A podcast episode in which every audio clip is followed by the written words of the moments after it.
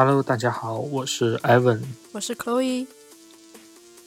欢迎大家来到不老有机。欢迎大家。那么在这一期呢，我们要聊一聊一个母亲的复仇。其实这是这个案件源自于我偶然间看到的一则视频，就是讲一个九十年代的一个德国母亲在法庭上。当庭拿出手枪射击了一个侵害自己女儿的罪犯。嗯，然后那个视频的链接我会把它放在我们的 show notes 里面。然后，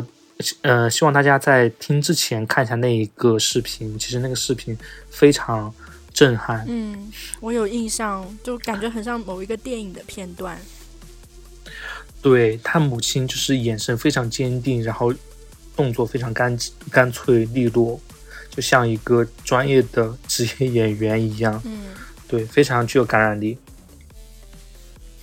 对，那么我们先大概的介绍一下这一个案件吧。其实这一个母亲，她是在德国的一个法呃那个那个法院里枪杀了那个猥亵她的那女儿的一个罪犯。那么当时那个罪犯也是身中了六枪，嗯。当场倒地就，呃，身亡了。那么这个事件在当时的德国社会里也是引起了非常大的轰动的，包括有些人会讨论，因为大家也都知道，德国其实是大陆法系的一个发源地，其实对法学理论的讨论，包括对法理的一个追求，德国其实是走在一个世界的一个前沿的。所以说，这个案件发生过后，大家也就是会对，比如说他母亲为自己的女儿，嗯。当场的一个复仇是否合理？是否应该经过法院的审判去还他女儿一个公正？啊，等等这些社会问题都进行一个讨论。嗯，所以说，即使在时隔这么多年以后，这个案件还是有非常大的一个影响力。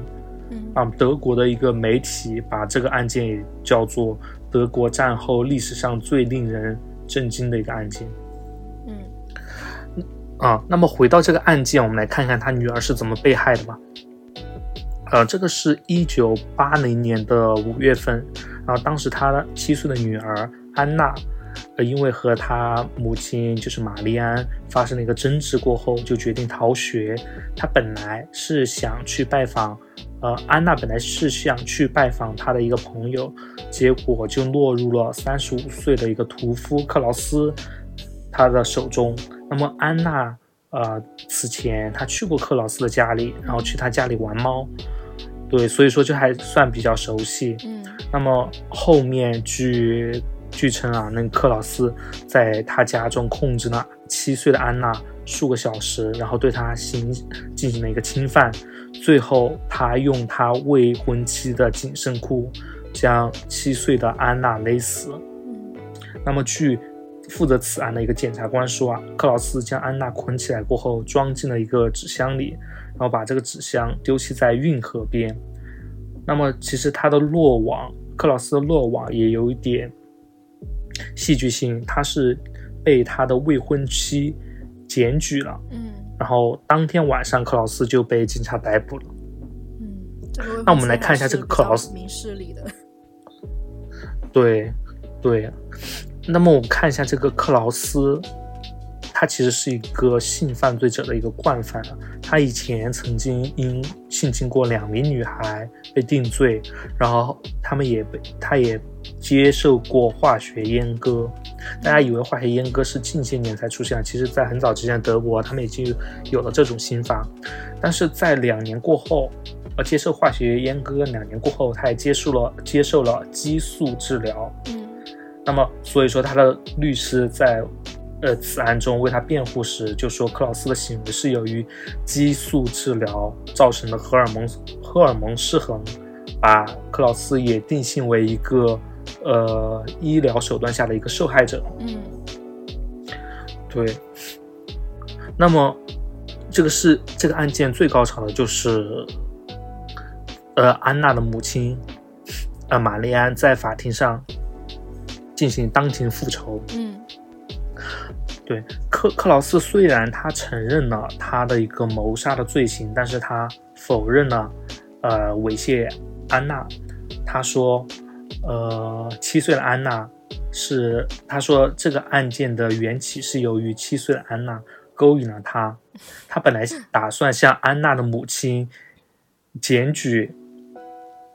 就是七岁的安娜，她本来打算向嗯自己的母亲检举克莱克劳斯对她有不当的行为，然后想趁机勒索克劳斯的钱财。嗯那么克劳斯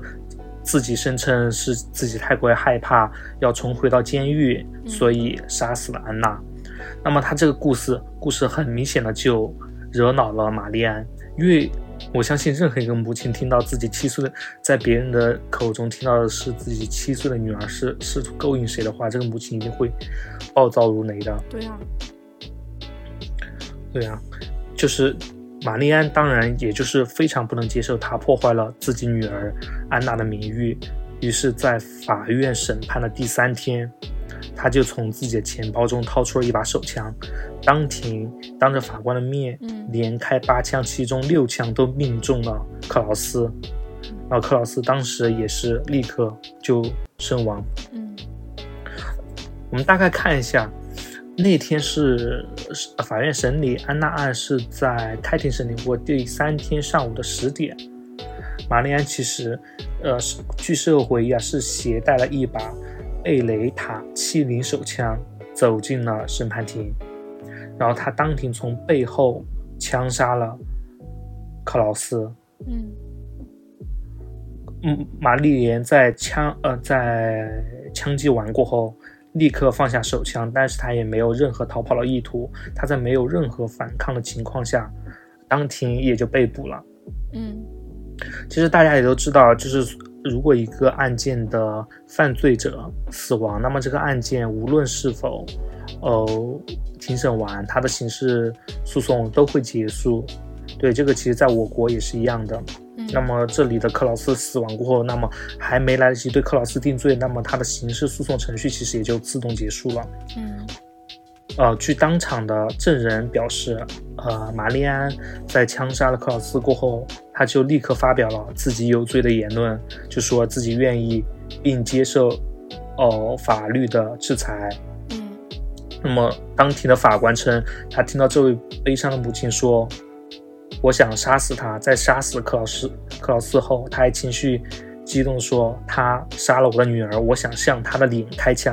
但是我坐在他身后，只能朝他的背部开枪。我希望他死了。”嗯其实这还是非常有力量的言论。嗯对，玛丽安这在枪杀克劳斯过后，他的新闻就是在头版头条中占据了好几天。那么大家也是对这个案件展开了非常激烈的讨论。因为有的人就是认为他的行为是不符合一个法治社会的要求的，嗯因为大家觉得任何人有罪都应该经过法院的审判，由法院做出一个公正的裁决。嗯那么其实也有人对他的经历表示非常同情，甚至已经有人立刻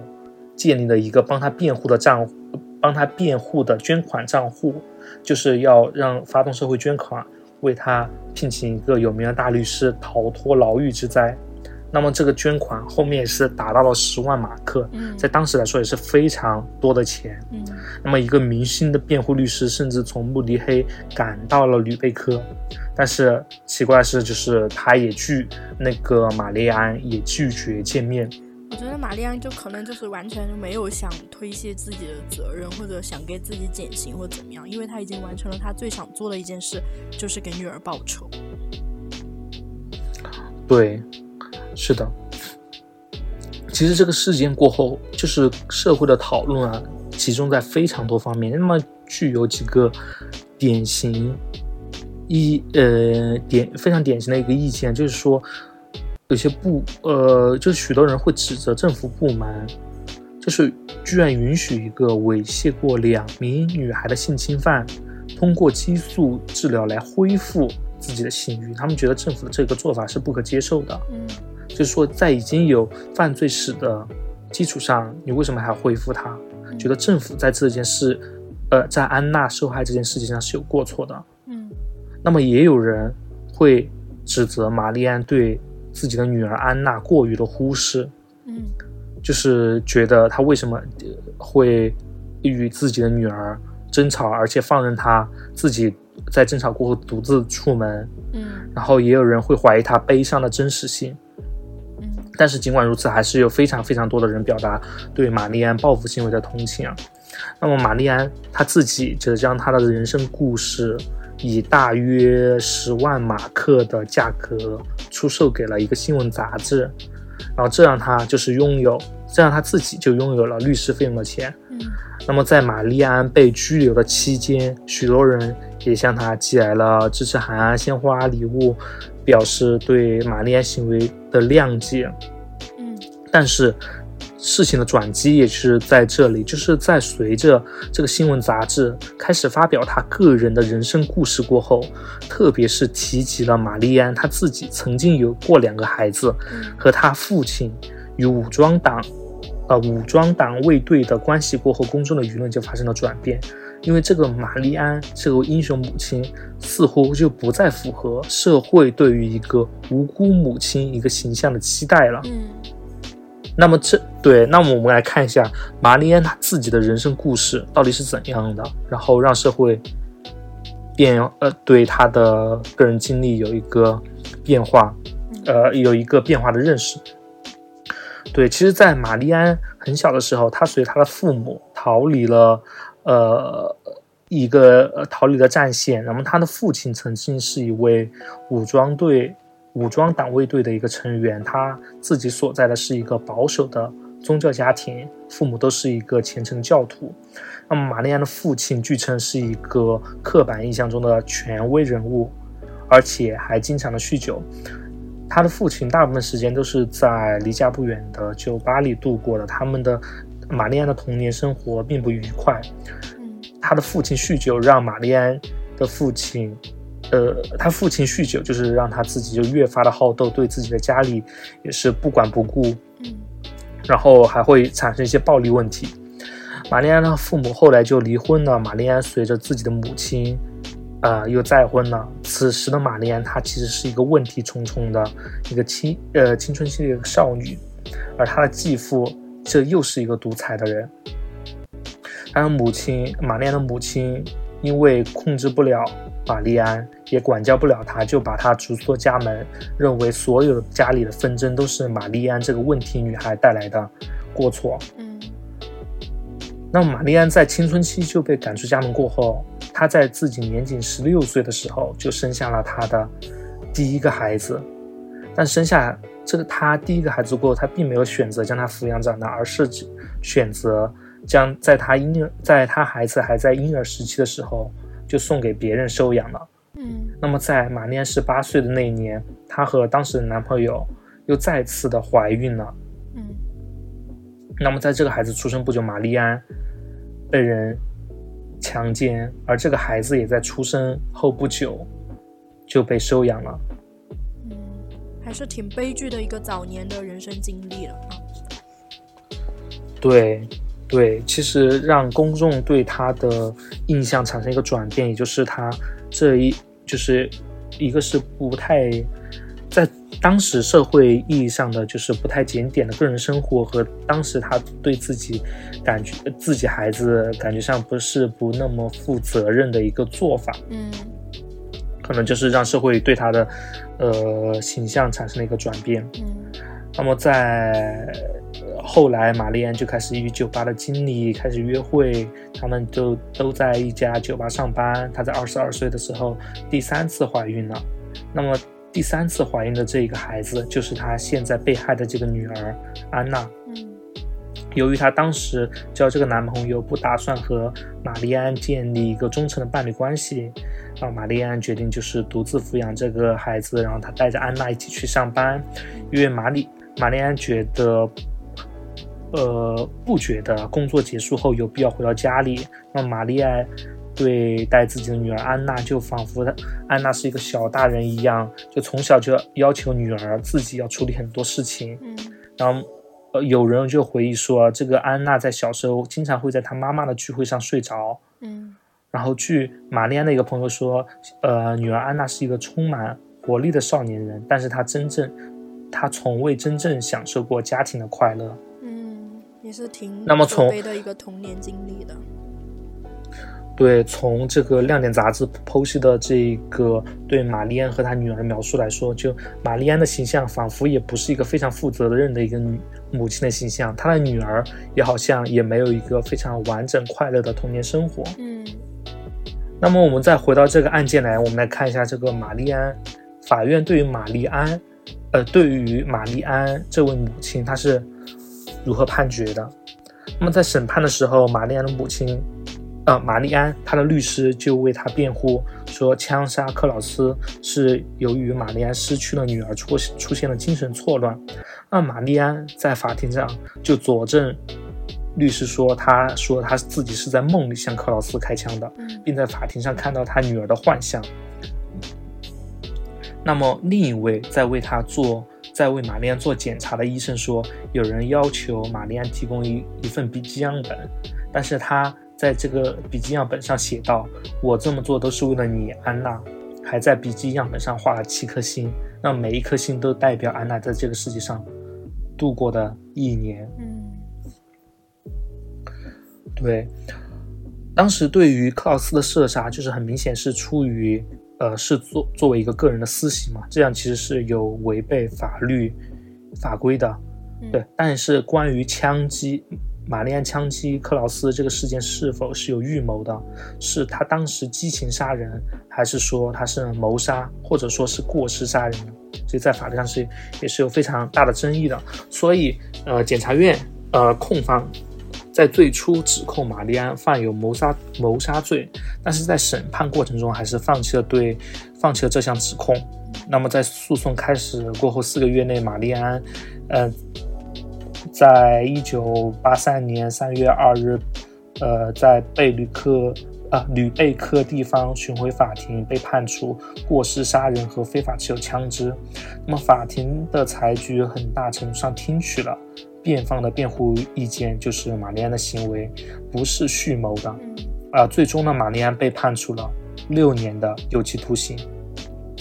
呃，但是在他服刑三年过后就获释了，出狱了。那出狱后的玛丽安分别在尼日利亚和西西里生活，在一家临终关怀医院呃担任临终关怀工作者。那么又到了一九九零年，他被诊断出患有胰腺癌，又回到了德国。嗯其实，在出狱之后，玛丽安在一九八五年和一名教师结婚，在一九八八年搬到了呃加纳，他们住在一个德国的营地里，她的丈夫在一个本地的德国学校任教。他们在一九九零年离婚后，玛丽安就搬到了意大利的西西里岛。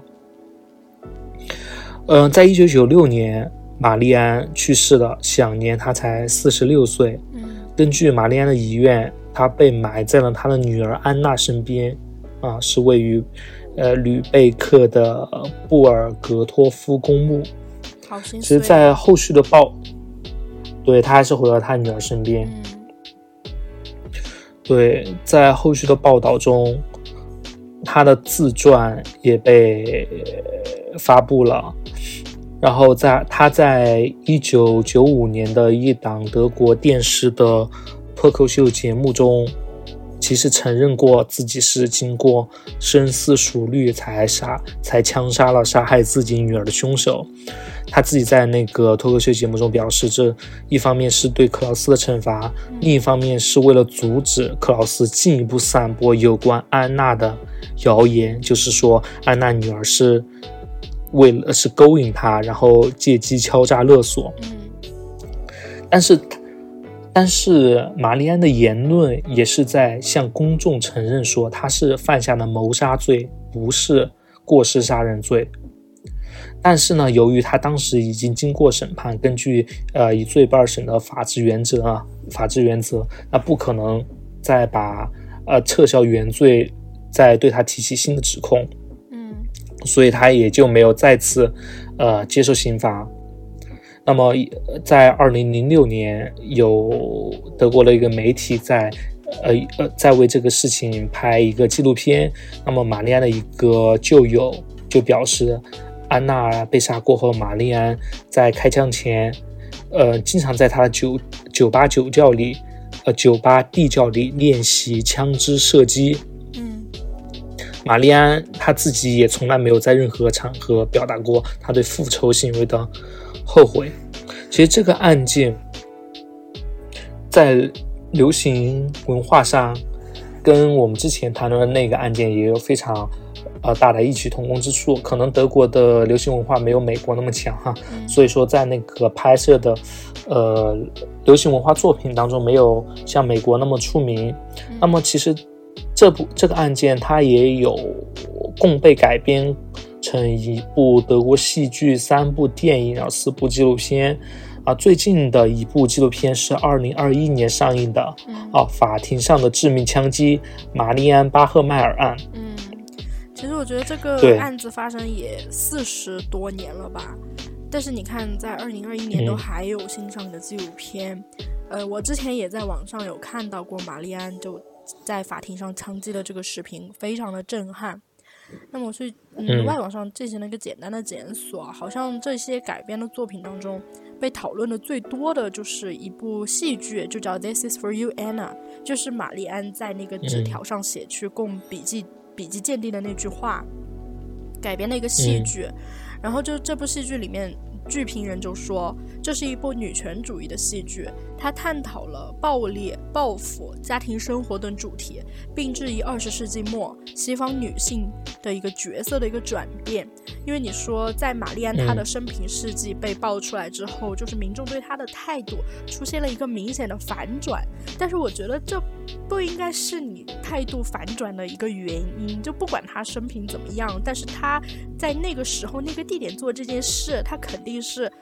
一个我我觉得从我的个人来说，他肯定是体现了他对他女儿的爱的，所以呢，这个案子才能在嗯到现在都还被讨论呢。嗯，对，我觉得一个案件如此的对社会如此具有影响力，它不仅仅是一个单一的一个形象，它肯定当包含了许多社会中非常矛盾的问题，包括公众视角的不停的转变，这也让我们更加深入的去认识，呃，一个生动立体的一个母亲形象，因为。呃，回到就是社会的现实层面，任何一个母亲她也不是一个完美的、嗯一百分的母亲，她可能也会做一个犯犯下一些错误，或者有的事事情不那么做的不那么完美。嗯对，那么作为我们把这个案件作为一个母亲节特辑的一个案件，也是呃展示一个生动形象、立体的母亲的一个形象吧。嗯对。那么这个案件它其实也是讨论一个母爱和一个复仇的一个主题嘛。嗯对吧？它表现了一个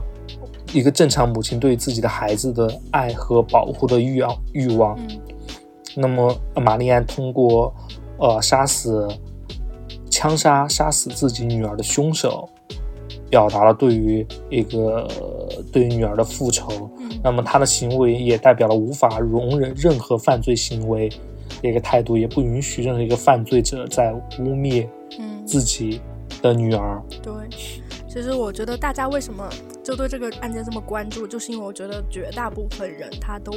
可以理解这个母亲的作为，就是你嗯可以不赞同，但是你可以理解，因为我觉得就是玛丽安她的她的所作所为，其实是体现了我们人类动物性的一面的，就是它是超脱于法治之外的一面，因为像法治、道德这些约束，它是体现我们人类的社会性的一面的。但是你看，玛丽安直接在法庭枪杀那个凶手，那就体现了我们人类作为动物性的一面。他的那个做法就跟你在自然界里面看到保护幼崽的妈妈 bear 会做的事情也是一样的。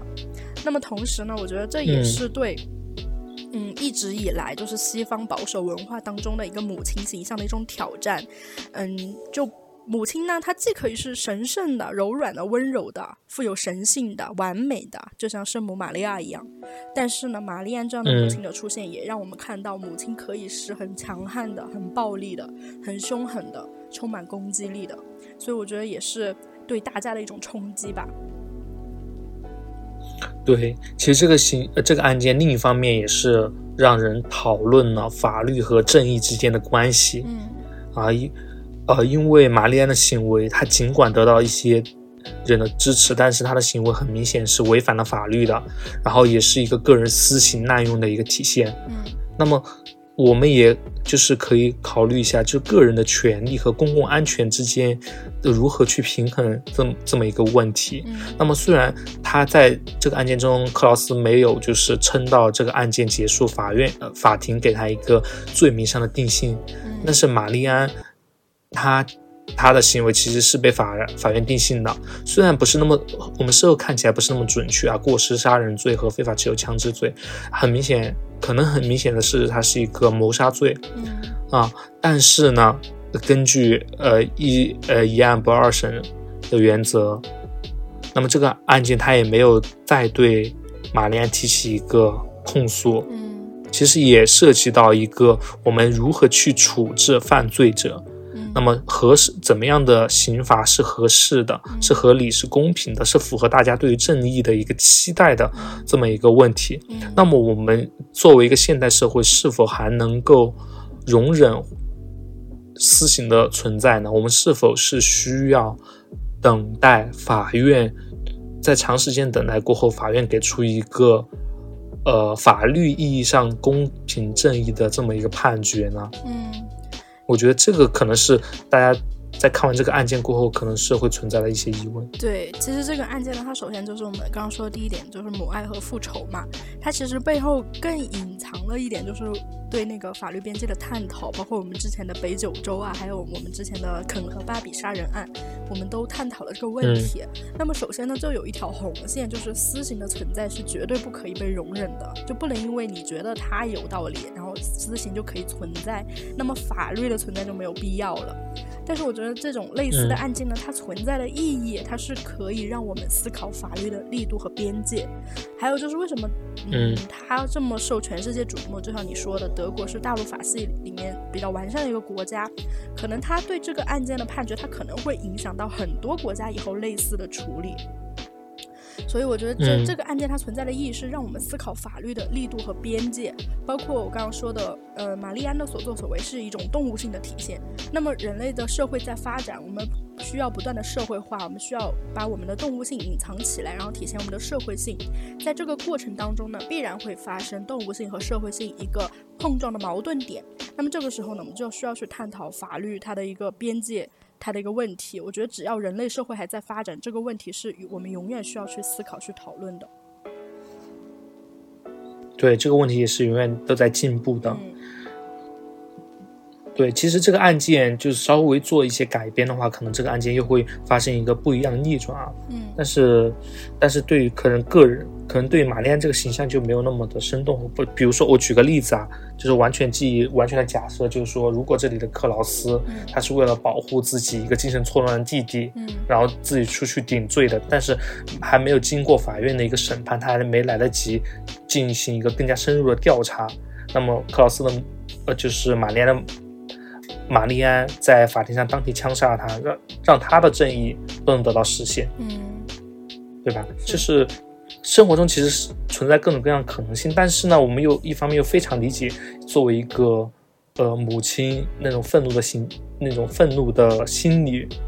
包括对自己子女的爱，又是非常能够理解的。所以说，这个当中存在非常多的一个边界问题，一个程序正义和一个实体正义之间的问题。那么这个界限如何划分？然后个案有个案自己特殊的情况，那么法官如何在每个案件中去把握这个尺度？这个尺度的对于社会来讲，它的底线、它的衡量标准又是什么？其实，在每个案件中都非常难以定性。这个也是为什么有的时候法律案件中让人感觉到非常。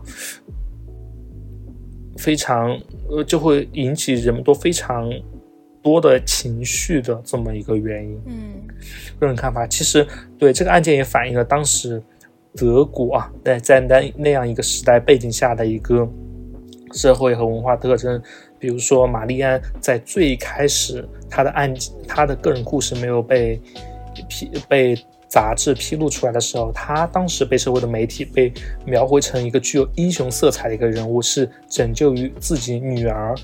而是做一个英雄复仇母亲的这么一个形象。嗯，其实也是当时对一个个人，呃，主义和自由主义的一个倡导。那么后来呢，又对于他个人故事的更多挖掘，又会出现一些转变。其实这个东西也会讨呃反映出当时社会对于一个女性的形象，就是充满了一些刻板印象，或者是只是能接受一个不完整的，或者是片面的个人主义的这么一个形象。对对。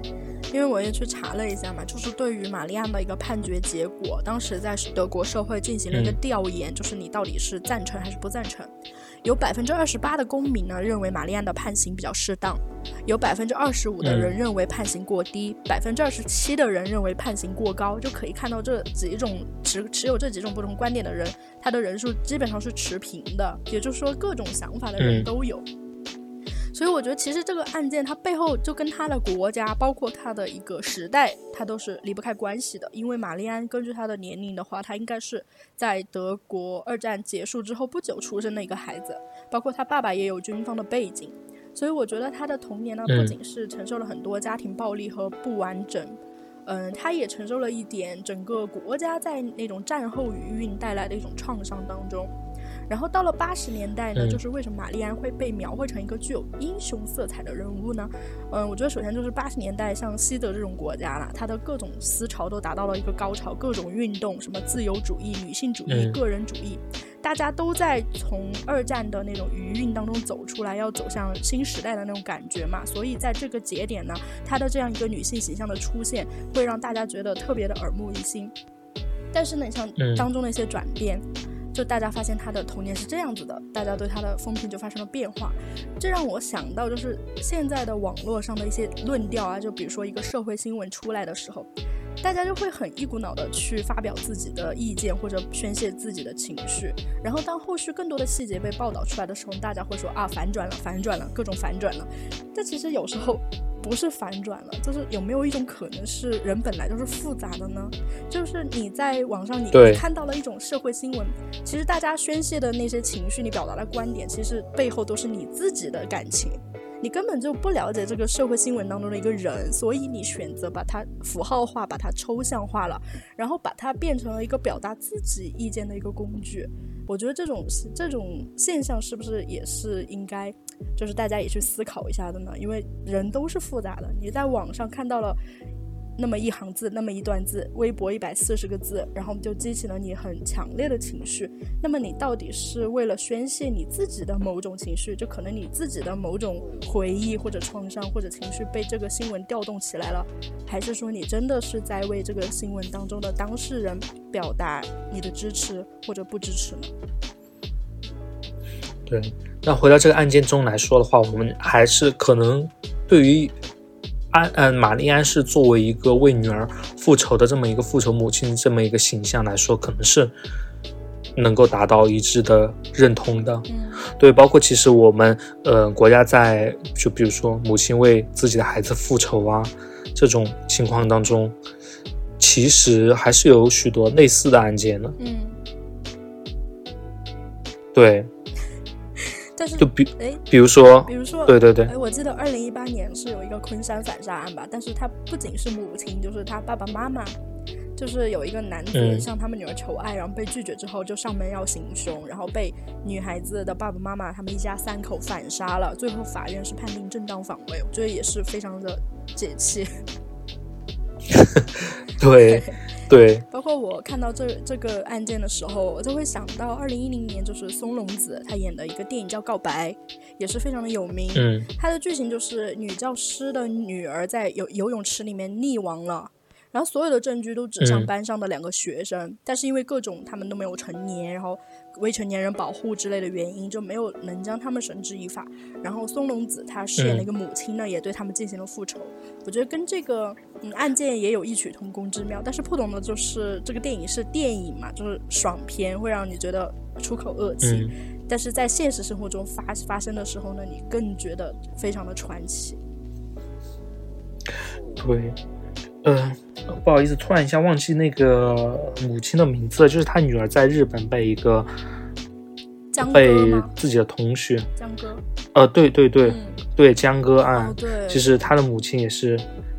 呃，让人觉得特别的可怜。包括后来也是有大家会很关注这位母亲的一个私人生活啊，包括就还说什么她把大家的捐款又拿来怎么用了呀？但是我觉得这跟我们刚刚说的一样，你没有必要过分的去关注别人的个人生活。